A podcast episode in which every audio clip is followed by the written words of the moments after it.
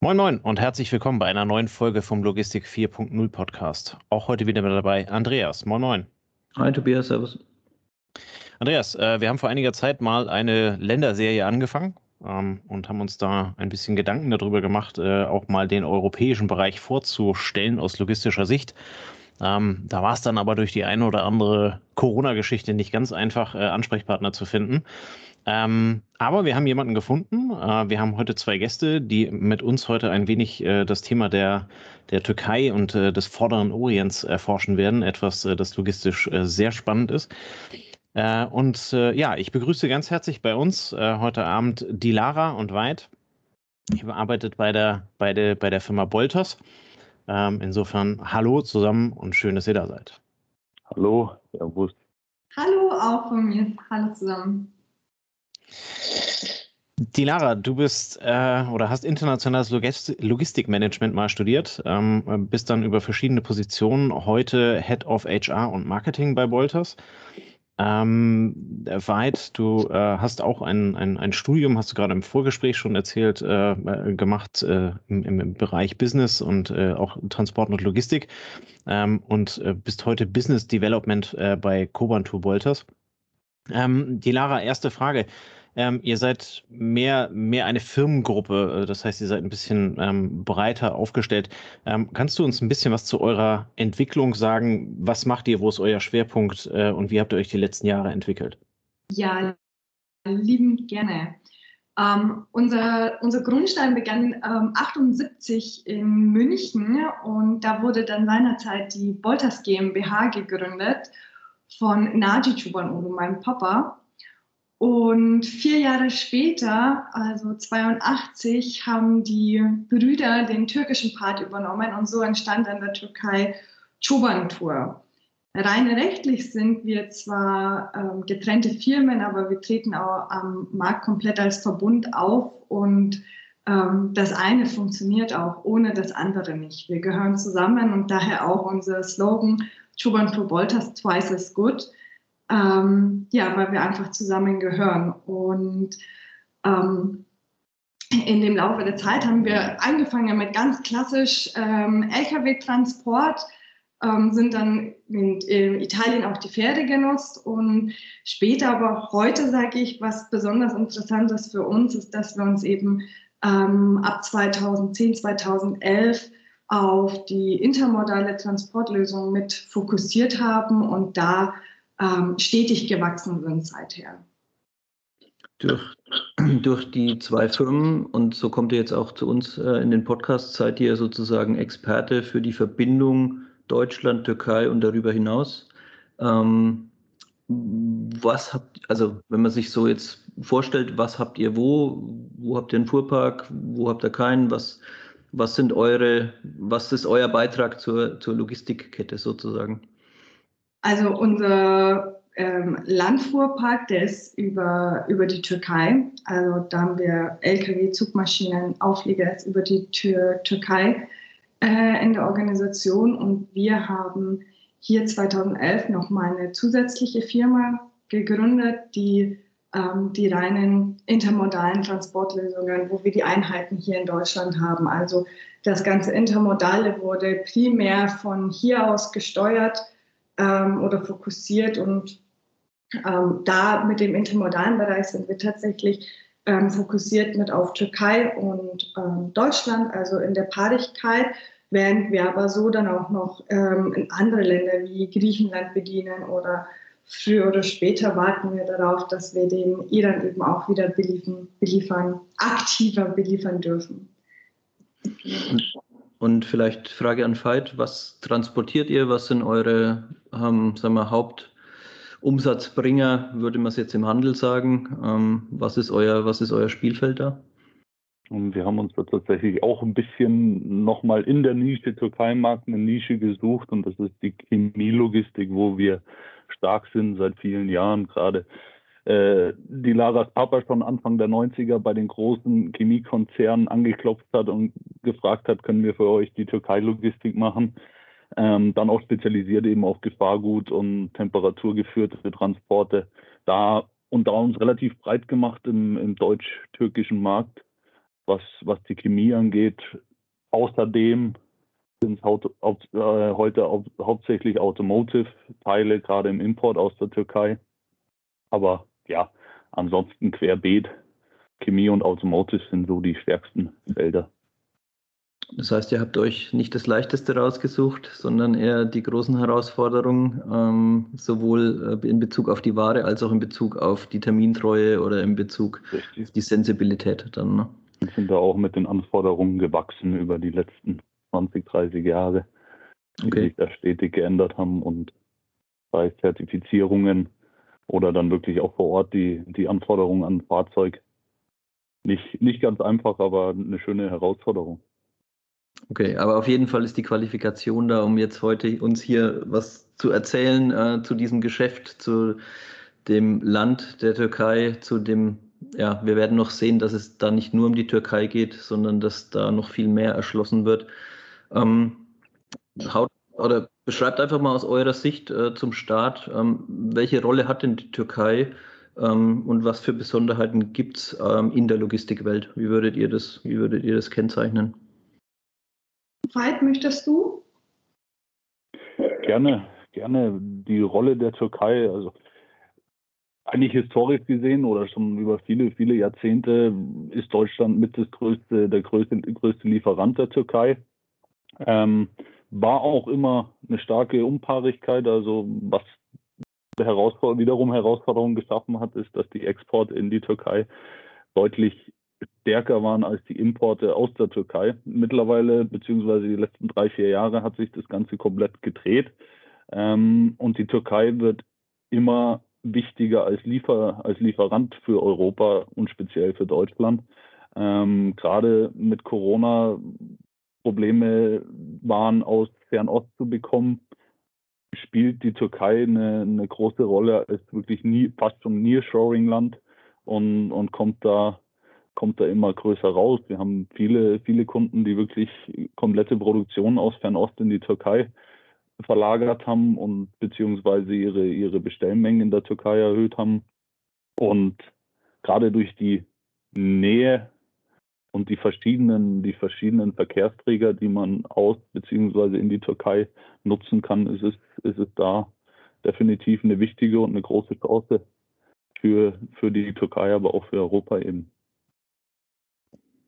Welche Kernkompetenz braucht man, wenn man als Logistiker in der Türkei oder wenn man diese, wenn man dieses Geschäft macht? Was, was sind so die, was könnt ihr, was andere nicht können? Oder was, was vielleicht Anfänger, wo sich Anfänger schwer tun? Was, was ist da das Wichtige? Das ist natürlich alles, was mit Drittland zu tun hat, ist, sind die Zollthemen, wo man spezialisiert sein sollte, wo man, wo man die Leute dafür braucht, die das Know-how haben.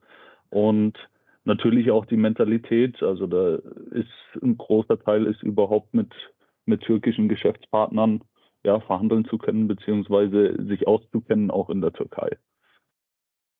Also auch die die Kultur dann und ähm, die, die, Sprache auch, wie es bei uns genauso ist. Ne? Richtig. Okay. Ähm, ihr habt so erwähnt, dass die Türkei ja Brücke ist, ähm, Hub, könnte man logistisch sagen. In welche Länder geht es von da? Wir gehen über die Türkei hauptsächlich, hauptsächlich in den Iran. Also das ist auch aus, aus unserer Geschichte. Der Iran ist mit so das zweitstärkste Geschäft leider die letzten Jahre nicht mehr so stark sanktionsbedingt. Ähm, und neben, neben Iran natürlich auch Aserbaidschan, Syrien, Irak. Alles Länder, die ein bisschen gebeutelt sind, aber wo, wo die Verbindungen aus der Türkei einfacher sind als direkt. Und da nimmt sie eine gewisse Hub-Funktion ein, die Türkei. Ja. Okay, also ist sie wie so ein Mittler, ähm, die dann, wo es im Direktverkehr schwerer wäre, ähm, über genau. die Türkei ist es dann einfacher. Okay. Das sind ja, also ich kann es mir nur vorstellen, die Länder, die du genannt hast, ähm, das sind wir halt durch, durch unsere Medien so geprägt, dass wir sagen, oh mein Gott, ähm, wenn ich Syrien, wenn ich Afghanistan höre, ähm, da kann ich mir vorstellen, dass es schwer wird und es ist sicher anders, da einen LKW hinzuschicken, als, äh, sag ich mal, nach Tschechien oder nach Frankreich. Oder sagt ihr als Praktiker, das wird überbewertet, ähm, die Geschäftsbeziehungen laufen da relativ normal?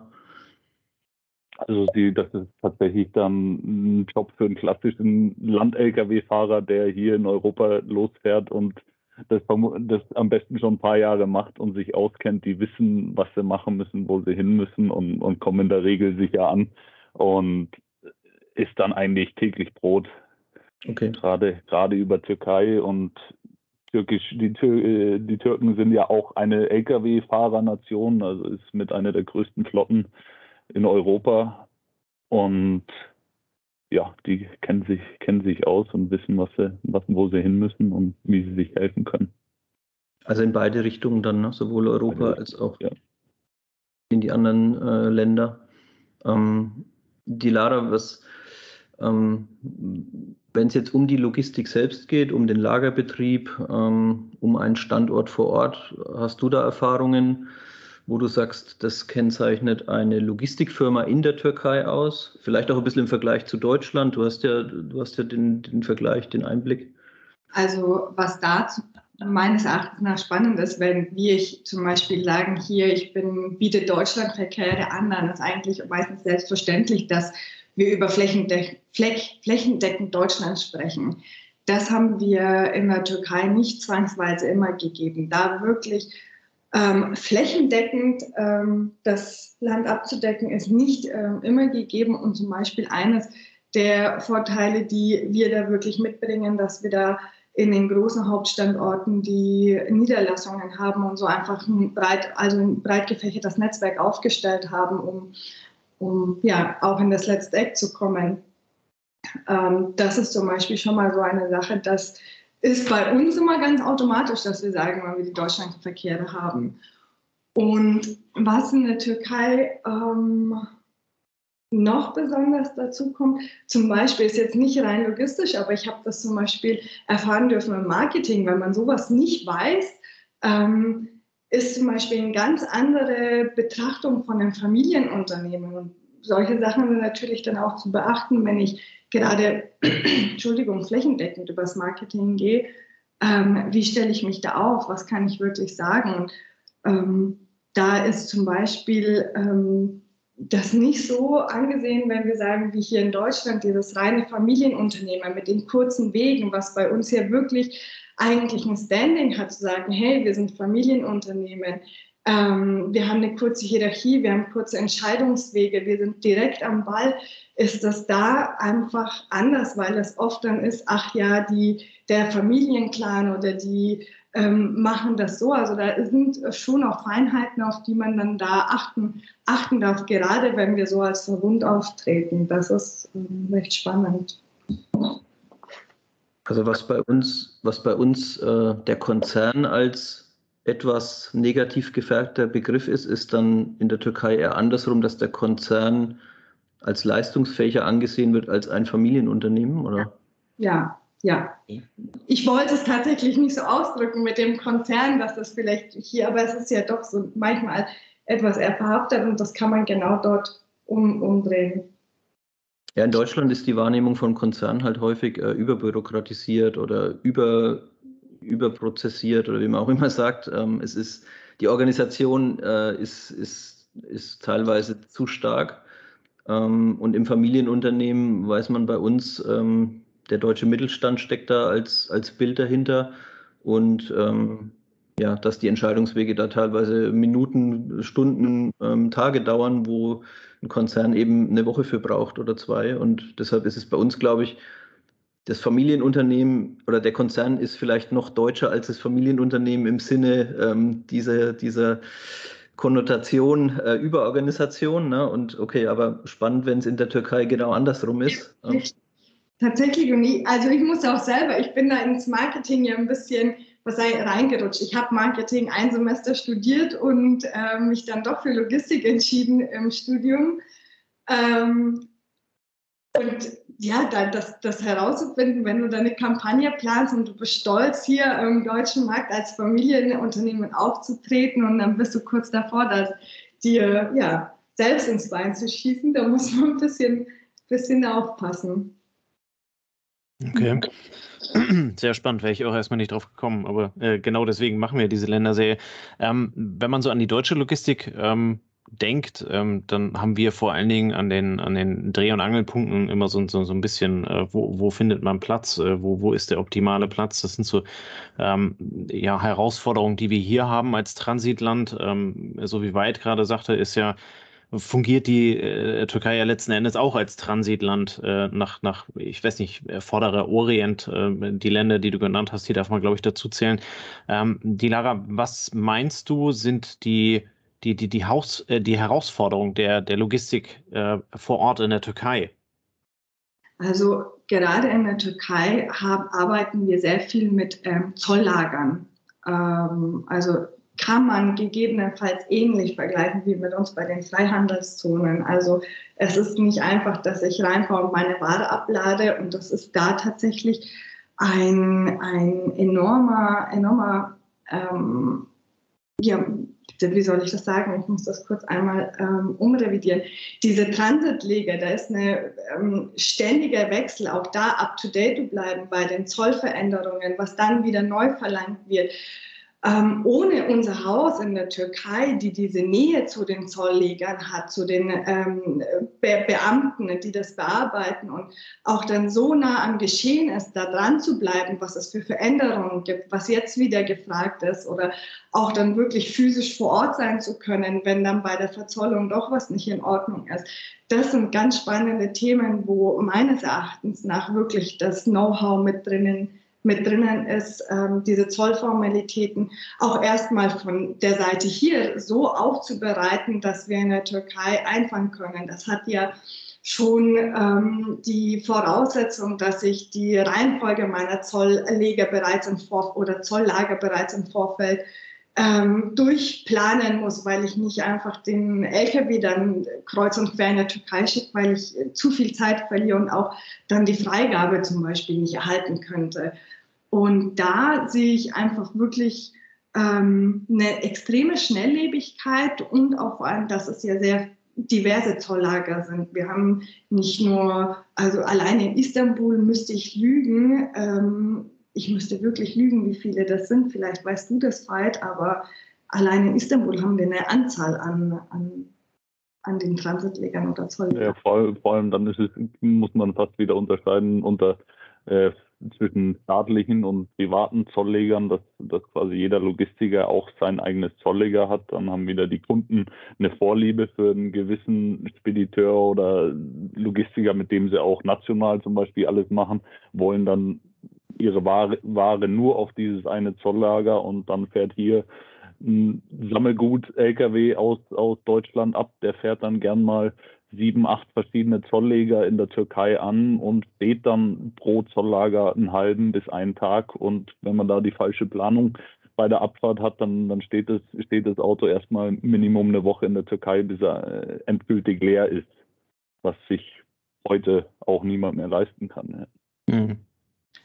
Klingt sehr spannend. Ich meine, also gerade gerade dieses Thema, was du angesprochen hast, die Lara, diese, diese ganze Verzollung, ähm, das ist ja in, innerhalb der EU ist es ja äh, Gott sei Dank etwas, et, etwas erleichtert, aber gerade dann, also wenn, wenn es Ware dann aus dem vorderen Orient ist, bist du ja auf jeden Fall im Drittland.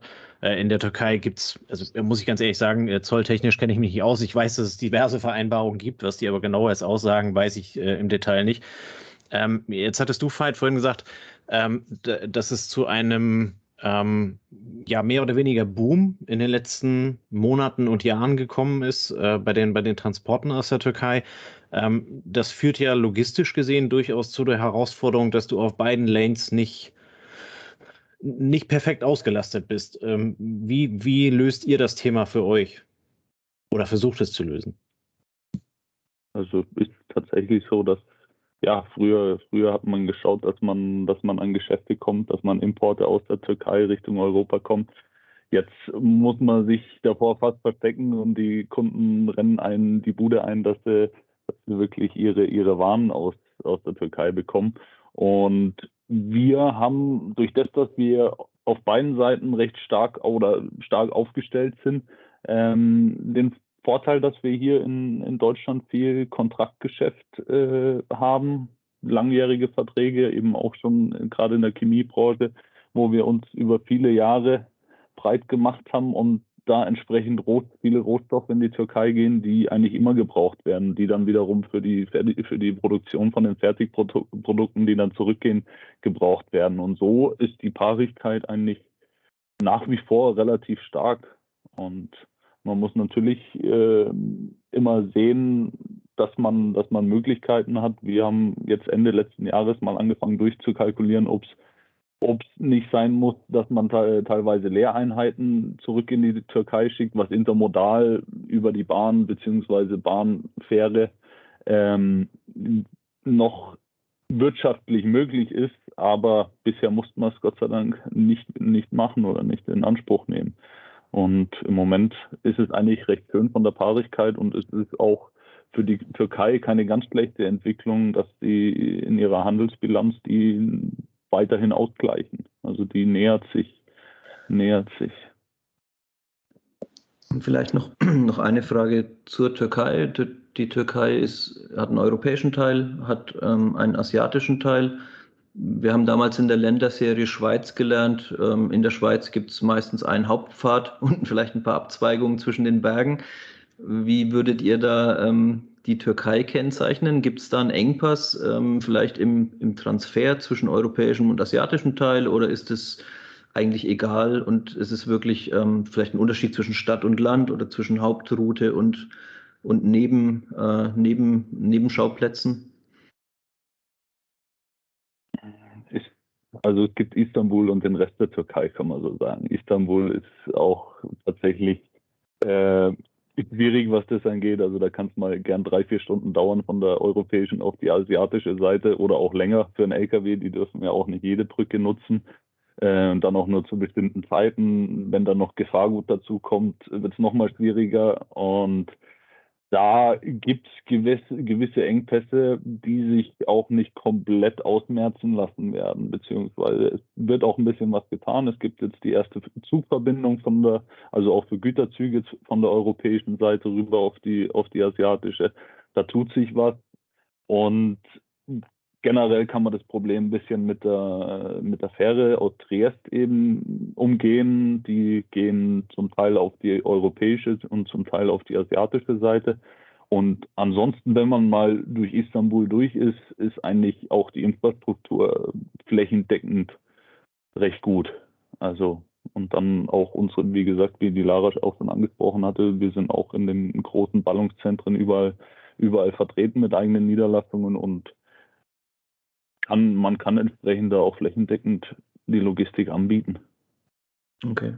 Ja, wir haben, wir hatten vor kurzem eine Folge, wo wir gelernt haben, dass in Deutschland der Durchschnittsspediteur immer noch sieben Fahrzeuge hat, dass der Markt also sehr gesplittet ist. Ist das, du hast vorhin gesagt, die Türkei hat eine der größten Flotten in Europa. Ist es da ähnlich oder ist es dann doch eher der Konzernspediteur oder der große, große Spediteur?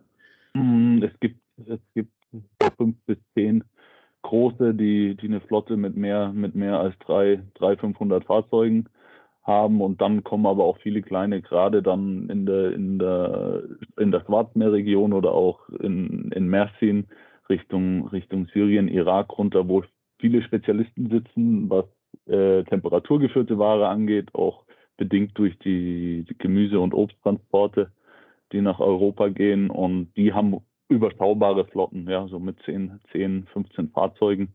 Und die, aber in der Summe ergibt es, gibt es dann wieder viele, viele, auf die man hier zugreifen kann. Okay, okay. Ähm, ihr habt es vorhin schon ein paar Mal erwähnt, Zoll, Zollkompetenz ähm, ist so einer der, der Hauptpunkte, die ihr leistet. Ähm, ich, ich glaube, du hast gesagt, ihr habt Kollegen in der Türkei sitzen, die das dort auch hauptsächlich ähm, managen. Ähm, ist, ist der Prozess vergleichbar wie jetzt mit den deutschen Zöllnern, die, die eigentlich sich die Prozesse angucken und sagen, wenn das gut geregelt ist, dann kommt man mit denen schon klar? Oder hat es einen anderen Charakter oder hat es dann in den anderen Ländern einen anderen Charakter, wenn ich äh, weiterfahre Richtung, weiß ja nicht, ob es dann auch Richtung Turkmenistan oder ähm, ja, Ländern geht, die vielleicht, sagen wir, der deutsche Spediteur jetzt erstmal vielleicht auf der Karte sogar suchen muss? Ähm generell, generell hat es den gleichen Charakter. Wir haben auch durch die Handelsabkommen, die zwischen EU und Türkei, gibt, wenn es dann weitergeht und gerade wenn es Transit, Transit ist, dann haben wir, haben wir die letzten Jahre schon immer wieder mal lustige Sachen erlebt, wie auch die Lara gesagt hat, dass da von einem Tag auf den anderen neue Regelungen kommen, dass man zum Beispiel nicht mehr mit der Fähre in, in Istanbul ankommen kann und dann in Istanbul umschlagen kann und weiter nach, nach Aserbaidschan oder Iran oder wohin auch immer gehen kann, sondern das dann nur funktioniert, wenn die, wenn die Waren über den Landweg in die Türkei kommen und das dann von einem Tag auf den anderen. Oder, oder auch, dass, dass relativ kurzfristig Sachen entschieden wurden, war glaube ich vor, vor fünf, sechs Jahren, wo auf einmal ähm, recyceltes Plastik nicht mehr eingeführt worden durfte in die, in die Türkei. Also dann, und das nicht großartig im Voraus kommuniziert wurde und auch mit einem, an einem Tag auf einmal dann die ganzen Fahrzeuge, gerade Granulate und gerade wir mit unserer, in, mit unserer Chemielastigkeit einige Fahrzeuge auf einmal stehen hatten, wo wir ein paar Wochen kämpfen mussten, dass es weitergeht. Und okay, das heißt, wenn das sich der Deutsche aufregt, wenn der LKW mal eine Stunde steht, das ist in Relation dazu, was ihr tut, ähm, gibt es größere Überraschungen teilweise. Ja. Auf jeden Fall. Ich glaube, da könnten wir einige Beispiele, Beispiele nennen, die amüsant, die doch amüsant waren. Das heißt, der Fahrer, der begibt sich auch auf eine, auf eine Vieltagestour. Wenn, wenn, ihr, wenn ihr einen Fahrer losschickt, wann seht ihr den wieder? Wenn man sagt, er hat eine Tour und hat eine Rücktour? Das ist tatsächlich, tatsächlich nicht immer ganz vorhersehbar. Also es ist gerade gerade jetzt auch letztes Jahr äh, Grenzaufenthalte. Es ist zwar, man, man denkt, okay, Istanbul oder es ist ja fast, es ist ja fast Europa, aber durch das, dass es dann zu mehreren Aufenthalten an den Grenzen kam, kam und Corona-Tests und und so weiter. Oder wir hatten an der bulgarischen Grenze auch letztes oder nee, ist schon vorletztes Jahr gewesen, dass auf einmal mh, hm, fast, ich glaube, 90 Prozent der Zöllner ausgetauscht wurden äh, aus gewissen Gründen. Und dann steht da erstmal der Betrieb, die, die dann neu eingesetzt wurden, hatten nicht so, auch nicht so viel Lust, dann da weiterzumachen. Und ja, dann stehen die Autos mal schnell fünf, sechs Tage an der Grenze und, und kommen nicht vor und nicht zurück. Also das ist nach wie vor, nach wie vor nicht unüblich, dass es da mal zwischendrin ein bisschen länger dauert, wenn wir dann weitergehen Richtung Mittlerer Osten, da ist ist an der Tagesordnung, dass die, die Fahrzeuge mal länger stehen und und deshalb ist es, ist es, gut, wenn man Fahrer hat, die sich, die das schon ein paar Jahre machen, sich auskennen, weil das hat sich nur bedingt geändert. Mhm. Wenn, wenn, du da, wenn ich dich da nach einer Range fragen würde, also wann, wann ist der Fahrer, wenn alles äh, total äh, suche und super läuft, äh, bis äh, Habt, habt ihr heute noch Fahrer, die verschollen sind, äh, weil sie also auf irgendwelchen Touren nicht wiedergekommen sind? Hast du da so ungefähr eine Range ähm, in, in, in Tagen? Also die, die Range geht tatsächlich von drei Tagen bis können auch Drei mal Monate. Elf, zwölf, ja, ganz, ganz so schlimm nicht, aber elf, zwölf Tage kann schon dauern, bis, bis einer wieder ankommt.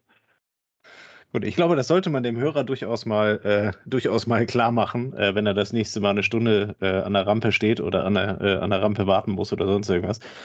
Ähm, gut, die Türkei ist auch ein paar Kilometer weg. Es ist okay, dass der da drei, vier Tage hinfährt, ähm, aber das sind ja, ja nochmal ganz andere Themen, als, als, als wir sie an der deutschen Rampe dann haben, ja. Ja, das Spannende hier ist, wenn es nicht läuft, dann ist ja immer Kommunikation der Schlüssel, es wieder zum Laufen zu bringen. Ne? Das heißt, da wird bei euch, ähm, und das ist auch das, was du, Dilara, erwähnt hast, ähm, die richtigen Leute vor Ort zu haben, die sich so mit den, äh, mit den Hemmnissen beschäftigen können, dass sie gelöst werden, ist ja dann, äh, das ist ja dann noch eine größere Kernkompetenz, als den Zoll im Griff zu haben. Ja, du hattest ähm, vorhin, glaube ich, nach den Herausforderungen auch gefragt. Und wenn ich jetzt halt so bei dem Zoll dann ähm, mit dem Zollthema bin, gehört natürlich auch noch dazu, was echt ähm, nicht mehr meines Erachtens nach nicht mehr der heutigen Zeit entspricht, dass wir gerade was die Zolldokumente und die Handhabung mit den Zöllnern eingeht, ist noch sehr viel auf physischem Papier. Und ähm, nicht von überall aus ist es möglich, die Fahrer noch zu uns zu schicken. Wir, wir sind ähm, in der Digitalisierung, aber da glaube ich, ist noch ein riesengroßes Potenzial, auch gemeinsam mit dem Zoll zusammen ähm, und der Industrie da in eine andere Richtung noch zu gehen, weil da sehe ich große Herausforderungen. Weil wenn das ein Problem aufkommt, wenn was da ist, ähm, ja, ist es meistens physisch vor Ort und ähm, ja, nicht, nicht überall vorliegend. Ja, so im Privatbereich äh, würde ich jetzt nicht schätzen, dass äh, die Länder, die ihr erwähnt habt, ähm, hinter unserem Standard, also unserem Standard, hinter dem deutschen Standard sind. Ähm, also ich habe es in ein paar Ländern erlebt, wo ich dachte, ja, okay, ich erwarte eigentlich eine schlechtere Verbindung jetzt übers Handy oder weniger Smartphone-Nutzung, aber es war genau andersrum. Also dadurch, dass es eben keine Festnetzstruktur gab, dadurch, dass die jungen Leute da, ähm, ja, das war für die der, der, der, der Draht auch irgendwie zu Kommunikation, zu Medien. Ähm, in Ländern wie Südafrika war, war, war die Digitalisierung deutlich weiter als bei uns. Wie, wie ist es da bei den Ländern, die ihr erwähnt habt?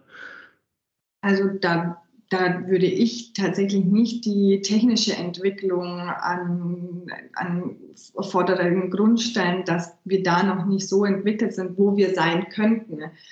Ähm, da sehe ich viel mehr, ähm, dass noch jeder seine eigene Suppe kocht. Da sind wir noch nicht, dass wir gemeinsam an einem Strang ziehen, auch von mir aus sogar auch gemeinsam mit dem Zoll an einen Strang ziehen, wie das noch äh, vereinfacht werden kann. Und auch, ähm, da sind auch unsere Kunden natürlich gefragt, ähm, die, die Dokumente heute auch in der digitalen Form zur Verfügung zu stellen, was leider noch nicht selbstverständlich ist. Also gerade in dem letzten Jahr oder seit Corona ist das schon deutlich, deutlich gestiegen, ähm, aber noch, noch nicht selbstverständlich geworden, dass wir das in der digitalen Form ähm, zur Verfügung gestellt bekommen für die weitere Verarbeitung. Wir selber haben in, ich finde auch zum Beispiel in der Logistik haben die Herausforderungen, dass wir nicht nur unsere eigenen Anforderungen abdecken wollen und müssen, sondern eben auch die des Kunden, die des Zolls und die dann auch des Zolls in der Türkei. Ähm, und wir haben uns entschieden, da einem ähm, nennt sich JobRouter. Es ist ein softwarebasierendes System, das dann neu geschrieben wird auf, auf all diese Anforderungen, dass wir die alle abdecken können. Aber da sehe ich, wenn, da sehe ich noch einen enormen Wachstum, wenn wir da alle an einem Strang ziehen.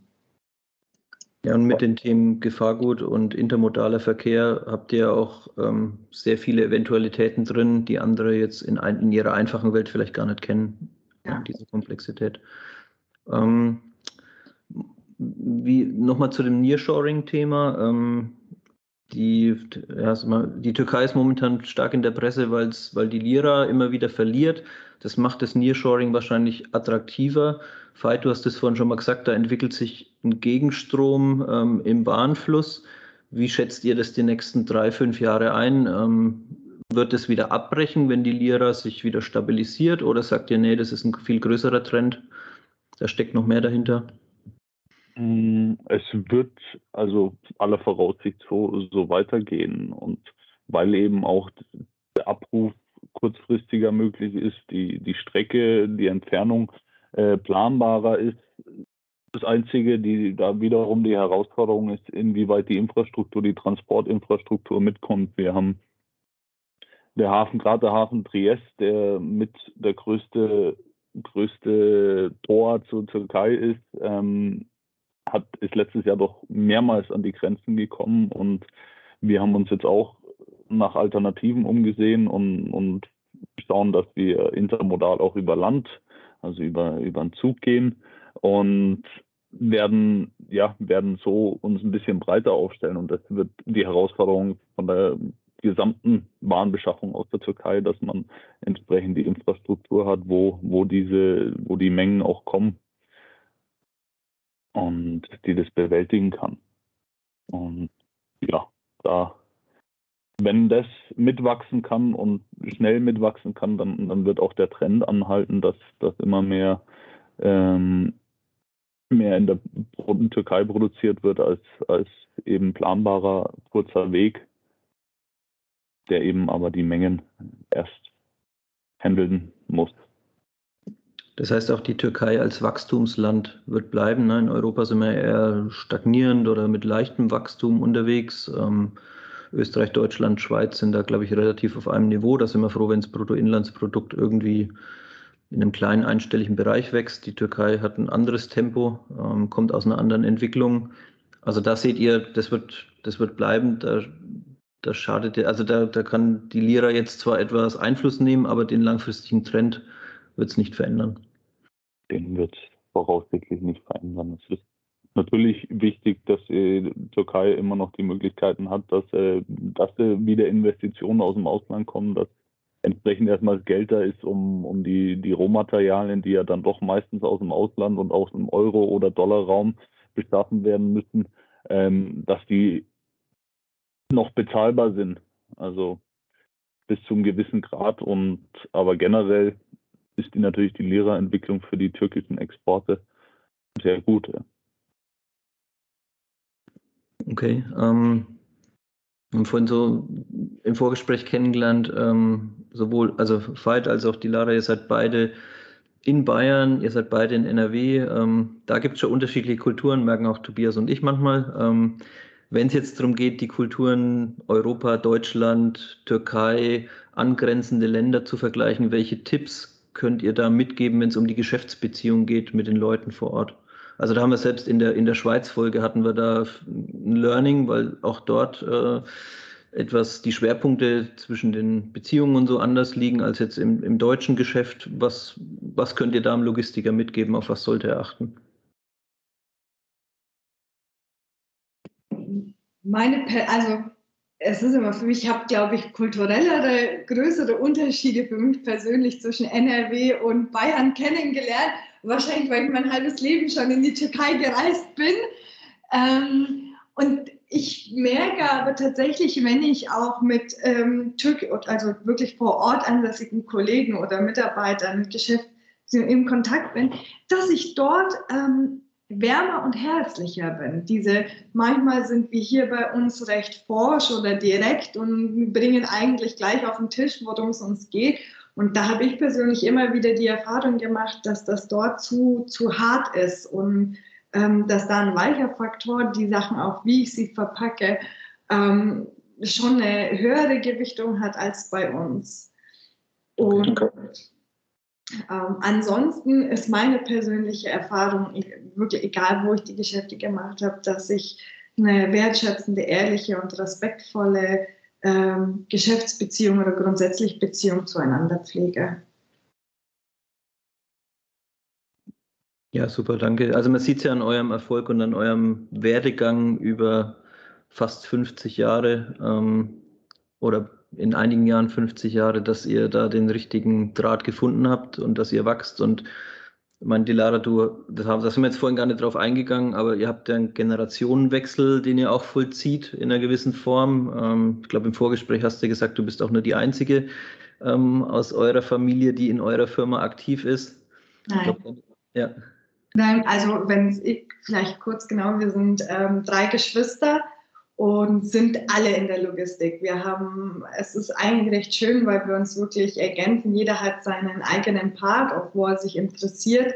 Ähm, mein Bruder ist aus Kennechubanul in der ähm, Geschäftsführung und meine Schwester Eileen im, im Finance. Und so hat sich jeder tatsächlich seinen eigenen Bereich gefunden und ähm, sind voll im Generationswechsel. Also es ist spannend, es ist was los, ähm, es ist viel in Bewegung und ja, ich bin gespannt, was wir noch alles in der Zukunft in Bewegung bringen werden auch und neue Ideen umsetzen werden. Da freue ich mich schon drauf. Also nach dem, was ich von euch gehört habe, glaube ich nicht, dass es langweilig wird, ne, weil sowohl euer Spielfeld sich stetig verändert und sehr schnell verändert, als auch ihr verändert euch, passt euch an, habt euch nicht die einfachsten Aufgaben rausgesucht mit dem, was ihr tut. Ähm, also da ja, ist es auch, für, ist auch spannend zuzugucken, wie, sich, wie das weitergeht.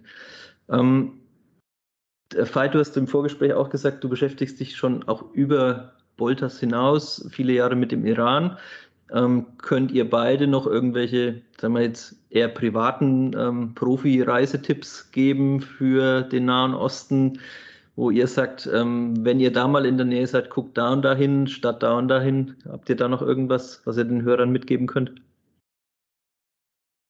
Tatsächlich, tatsächlich habe ich den Iran eigentlich nur geschäftlich bereist, habe zwar auch privat dann viel unternommen und habe hab viele, viele schöne Sachen gesehen, gar nicht mal so die typischen, auch im Iran gibt es typische Ziele, sei es Isfahan oder wirklich dann auch was Kultur angeht, ähm, ein paar Destinationen. Aber das Spannendste für mich war eigentlich immer zu sehen, was machen die, was machen die Leute, wie leben die Leute. Habe mich oft an, an dann Kollegen oder an, an Kunden, an Partner rangehängt, die dann sowieso schon im Meeting, wenn man fünf bis sechs Meetings am Tag hatte, hatte man eigentlich auch fünf bis sechs Einladungen zum Abendessen.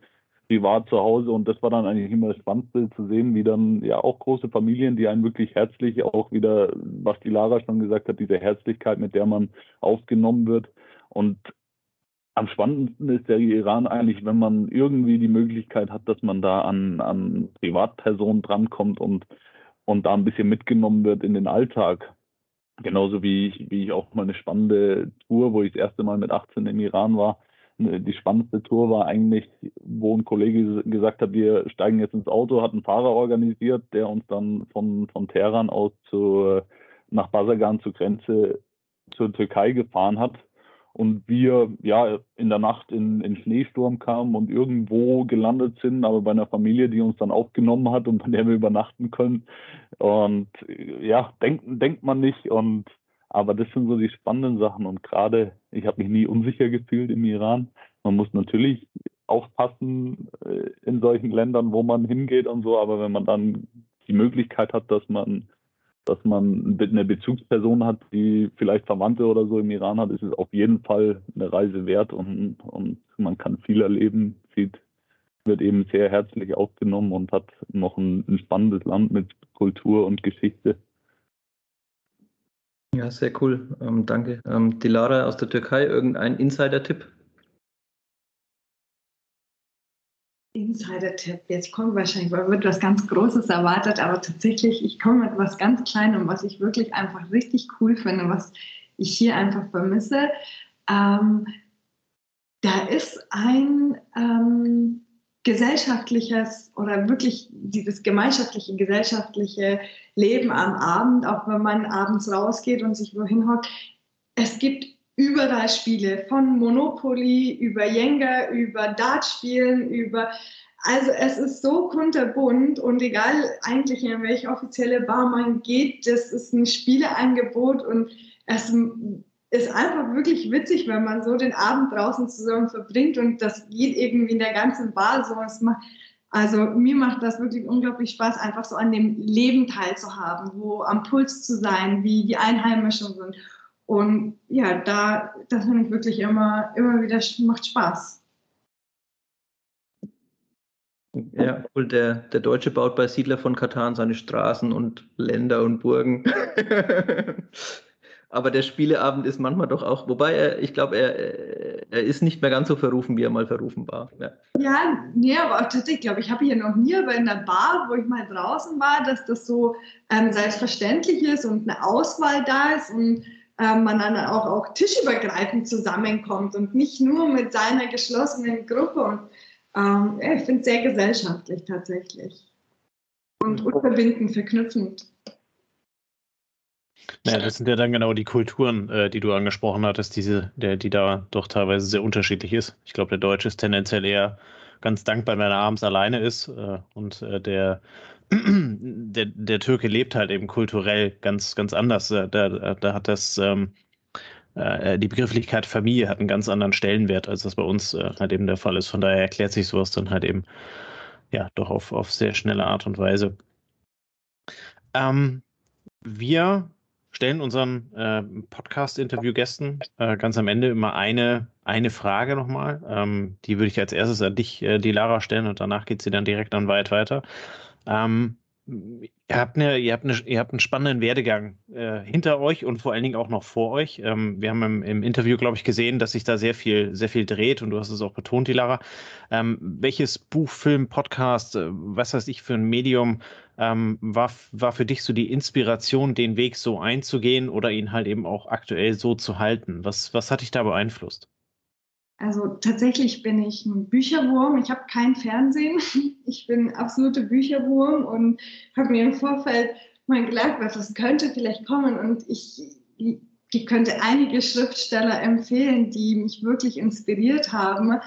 ähm, mein, mein Steckenpferd oder das, was mich anzieht, ist tatsächlich einfach Bewusstsein zu schaffen, ähm, wie wir gemeinsam arbeiten, Bewusstsein zu schaffen, wie wir was Neues kreieren können, wie wir über uns hinauswachsen können oder uns teilweise vielleicht auch selbst sabotieren. Und wer mir hier in dem Bereich wirklich eine große Inspiration ist, ähm, ist Dane Hare. Äh, sei du selbst und verändere die Welt. Ähm, und er gibt einfach richtig coole Einblicke und spannende Einblicke, wie wir grundsätzlich unsere Perspektive verändern können und auch gegebenenfalls aus Katastrophensituationen ähm, einfach einen anderen Filter aufsetzen und schauen, wie könnte man das noch betrachten und dann zu schauen, wie, wie bringe ich das in meinen Business-Alltag. Super, vielen lieben Dank. Also gerade das Thema Perspektivwechsel äh, passt ja dann wie die Faust aufs Auge für das ganze Interview. Ja, äh, von daher finde ich das, äh, finde ich das sehr spannend. Weit bei dir. Ähm, was, was hat dich in deinem, auf deinem Weg, du hast im Vorgespräch erwähnt, du bist äh, äh zwischen Bayern, und dann war es, glaube ich, Bremen und Iran immer so ein bisschen hin und her gehüpft und hast dich da also sehr ähm, äh, ja, beeinflussen lassen und hast halt eben die Chancen genutzt, die sich dir geboten haben. Ähm, was war für dich da so das, äh, das Thema, was dich inspiriert hat, äh, welches Medium auch immer es gewesen sein mag? Das ist Tatsächlich, also es war viele Jahre Literatur zum, zum Iran dabei, gerade was die iranische Geschichte angeht, die mich, die mich viele Jahre inspiriert hat und ja, oft ein bisschen traurig gemacht hat, was äh, dass, dass wir die Möglichkeiten gar nicht so nutzen können oder die selbst der Iran selber die Möglichkeiten nicht nutzen kann, das Potenzial, das er hat.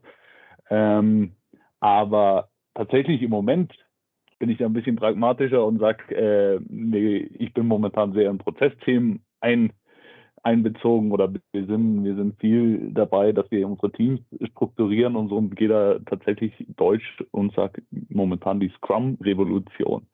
Wir sind viel am ähm, Prozesse sortieren und so. Das ist, was mich momentan und im Alltäglichen quasi inspiriert und da weiterzumachen, auch eben diese Verbindung äh, mit den kulturellen Unterschieden und, und teilweise anderen Arbeitsweisen in der Türkei und das dann eben mit dem, was wir hier in Deutschland machen, zu verbinden.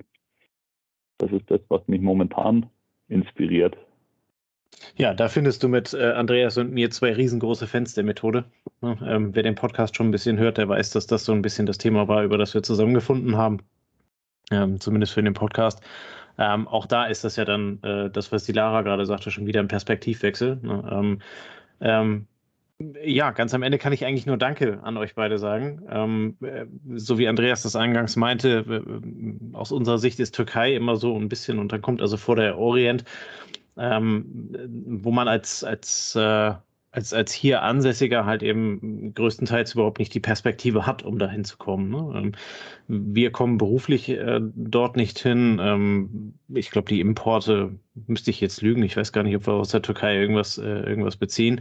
Ähm, aber ihr habt das Ganze so ein bisschen ins rechte Licht gerückt. Ihr habt gezeigt, äh, habt, habt darüber gesprochen, ähm, äh, wie es da hinten ähm, funktioniert, geografisch gesehen da hinten ähm, äh, gemeint und äh, habt, habt, äh, habt uns und, äh, den Hörern einen tollen Einblick darüber gegeben. Ähm, natürlich äh, packen wir die Kontakte von euch unten in die Shownotes rein. Das heißt, liebe Hörer, wenn ihr mit den beiden äh, Kontakt aufnehmen wollt, ähm, dann einfach dem, dem äh, unten dem Kontakt in den Shownotes folgen. Dann kommt ihr auf die LinkedIn-Profile von Weid und von Dilara äh, und könnt dann im Zweifel noch äh, ja, spezielle Fragen zu Zolllegern in der Türkei rund um Istanbul stellen äh, oder vielleicht auch ein bisschen weniger pragmatische Sachen. Ähm, das sei euch dann äh, komplett offengestellt. An dieser Stelle möchte ich mich ganz herzlich bedanken und verabschieden ähm, von unserem Hörer. Wir hören uns nächste Woche wieder und euch ganz vielen lieben Dank für eure Zeit und äh, dass ihr uns so viel äh, über diesen spannenden Bereich äh, erzählt habt. Vielen Dank. Bis dann. Ciao, ciao. Danke. Danke auch. Tschüss. Wir haben zu danken. Hat Spaß gemacht. Vielen Dank. Das war eine neue Folge des Logistik 4.0 Podcasts. Wir möchten dir helfen, neue Themen im Bereich der Logistik zu entdecken, zukünftige Entwicklungen und Trends kennenzulernen und dich mit anderen Logistikern zu vernetzen. Um regelmäßig zu neuen Folgen informiert zu werden, werde Mitglied in unserer Gruppe Logistik 4.0 auf LinkedIn oder folge den Logistik 4.0 Profilen auf Twitter, Facebook oder Instagram. Unsere Folgen werden mit Hilfe unserer Patreons produziert. Besonderer Dank gilt dabei unserem Patreon 4.0 der Firma Bord. Weitere Informationen, wie auch du unseren Podcast unterstützen kannst, findest du auf unserer Homepage logistik4.0.de. Hast du einen interessanten Themenvorschlag oder möchtest du dich als Interviewgast bewerben? Kontaktiere uns per Mail an logistik4.0 at gmail.com. Bei persönlichen Kontaktanfragen an uns schreib uns gerne dein Anliegen dazu, damit wir wissen, wie wir diese Anfrage einordnen können und dich unter dem täglichen Spam schnell herausfischen können. Vielen Dank und weiterhin viel Spaß mit unserem Logistik 4.0 Podcast.